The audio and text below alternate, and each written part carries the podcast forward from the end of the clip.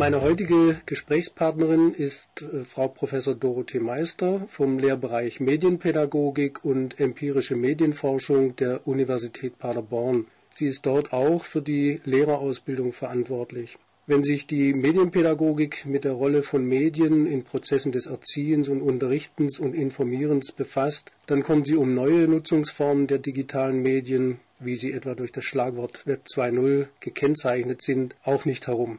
Gibt es also bereits so etwas wie die Medienpädagogik 2.0? Ich denke, man kann nicht davon sprechen, dass es eine Medienpädagogik 2.0 gibt, weil es keine Medienpädagogik gibt, die sich auf ein ganz spezifisches Medium konzentriert. Medienpädagogik, denke ich, ist ein Gegenstandsbereich, der sich kümmert um die Nutzung aller möglichen technischen Medien und äh, befasst sich natürlich mit äh, Aspekten der Sozialisation, auch mit Aspekten der Erziehung und hier eben auch mit Medienkompetenz, aber auch mit dem Lernen. Und äh, der Gegenstand Web 2.0 ist natürlich ein Bereich, der inzwischen sehr interessant geworden ist für die Medienpädagogik, aber natürlich nicht die Medienpädagogik insgesamt verändert hat sondern die Themen, die Praxisanteile, die haben sich vielleicht im Zusammenhang mit Web 2.0 geändert. Es werden heute Projekte mit Jugendlichen beispielsweise gemacht, die genau Social Web an Communities ansetzen und insofern dieses Thema oder diesen Gegenstand aufgreifen. Also die Medienpädagogen bemühen sich in so einem Zusammenhang eigentlich dann stärker darum, Web 2.0 aufzugreifen als Gegenstand der Auseinandersetzung, aber die pädagogischen Ziele, die dahinter stecken, sind natürlich generellerer Art, die auch mit anderen Medien erreicht werden könnten aber doch nachgehakt. Wie können Lehramtsstudierende denn konkret auf eine Schulwirklichkeit vorbereitet werden, in der digitale Medien und auch Web 2.0 Anwendungen zumindest bei vielen selbstverständlicher Bestandteil der Lebenswirklichkeit der Schülerinnen sind?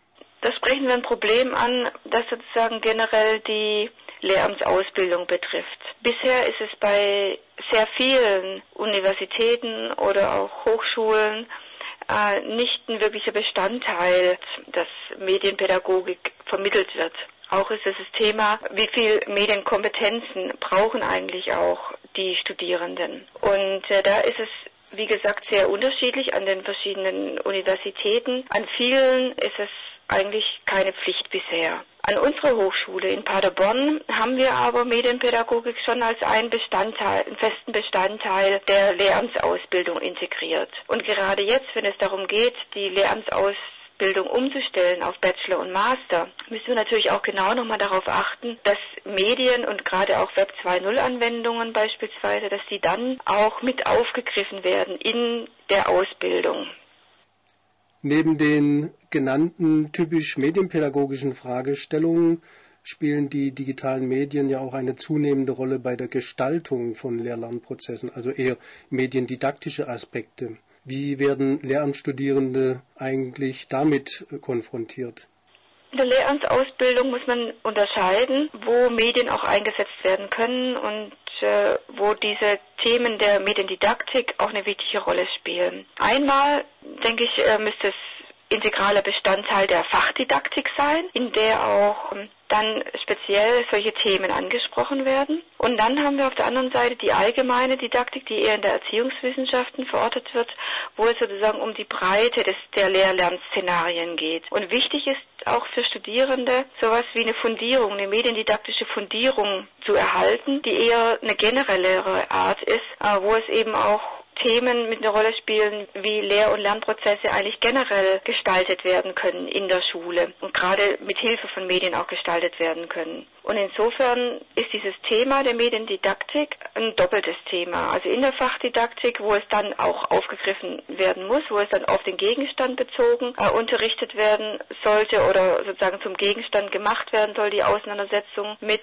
Lehr-Lern-Szenarien in bestimmten Unterrichts Formen. Aber wir brauchen auf der anderen Seite eben auch eher die erziehungswissenschaftlichen Komponenten, die sich dann doch stärker um allgemeinere Vermittlung kümmert. Bei uns an der Hochschule ist es auch so, dass wir zum Teil dann auch Seminare konkret anbieten, wo es darum geht, Lehr-Lernszenarien im Unterricht zu integrieren. Da können dann unterschiedliche Themen gestaltet werden und ähm, Wichtig ist es in dem Zusammenhang, dass Studierende eben auch mediendidaktische Herangehensweise kennenlernen. Auf Computeranwendungen bezogen bedeutet das beispielsweise, dass von behavioristisch orientierten Lehr-Lern-Szenarien, die teilweise auch noch in Sprachunterricht zum Einüben verwendet werden, dass sowas zunächst mal auch untersucht wird, analysiert wird, Vor- und Nachteile von solchen Szenarien bearbeitet werden, aber bis hin dann eben auch zu freieren Formen, also zu Gruppenbildungen, Gruppenprozessen, die im Netz koordiniert werden, dass beispielsweise schulübergreifend die Schüler an einem Thema arbeiten,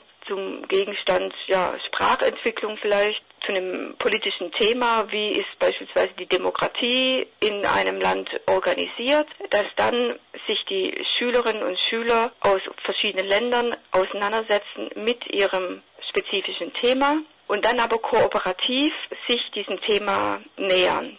Und so kann dann eigentlich das ganze Spektrum an möglichen didaktischen Anwendungsformen auch schon in einem Seminar eingeübt werden oder kennengelernt werden und die Vor- und Nachteile von, ähm, von verschiedenen Einsatzszenarios diskutiert werden.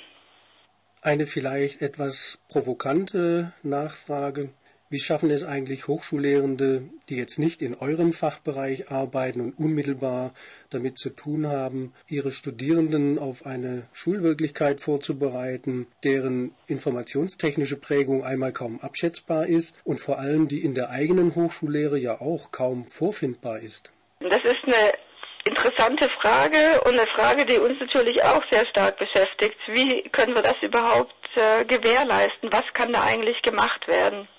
Eine Antwort könnte natürlich schon sein, dass man sagt, es ist ganz wichtig, den Studierenden eigentlich Kompetenzen beizubringen, Kompetenzen zum lebenslangen Lernen oder auch zum expansiven Lernen, sich zu interessieren, sich neuen Themen auch zu öffnen. Das heißt, nicht stehen zu bleiben da dem, am Ende ihres Studiums, sondern dass sie interessiert sind, dass sie neugierig sind, die neuen technischen Entwicklungen, die auf sie zukommen, auch immer mal wieder zu adaptieren.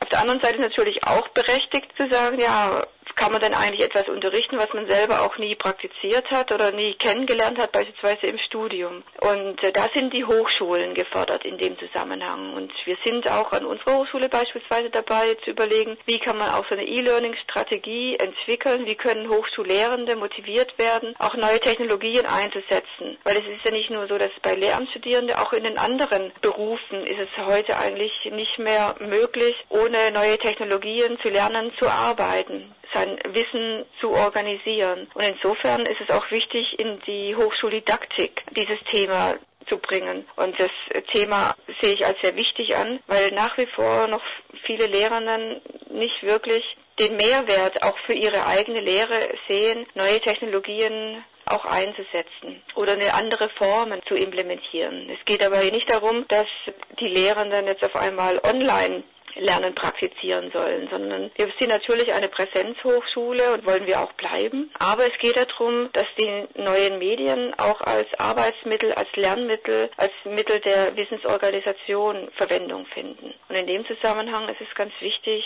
Hochschullehrende dann auch zu motivieren äh, oder ihnen auch Anreize zu geben, in dieses Thema auch zu investieren, selber zu investieren und es dann auch an die Studierenden weiter zu vermitteln. Dazu kann dann nachher auch gehören, dass wir Tutoren ausbilden, Studierende ausbilden, die dann auch selber das dann in Seminaren eben auch besser hineintragen können und dann die Lehrenden unterstützen können in solchen Zusammenhängen. In diesen Bemühungen sind wir uns also sehr einig und dazu dient ja auch unser Schwerpunkt Medienkompetenz.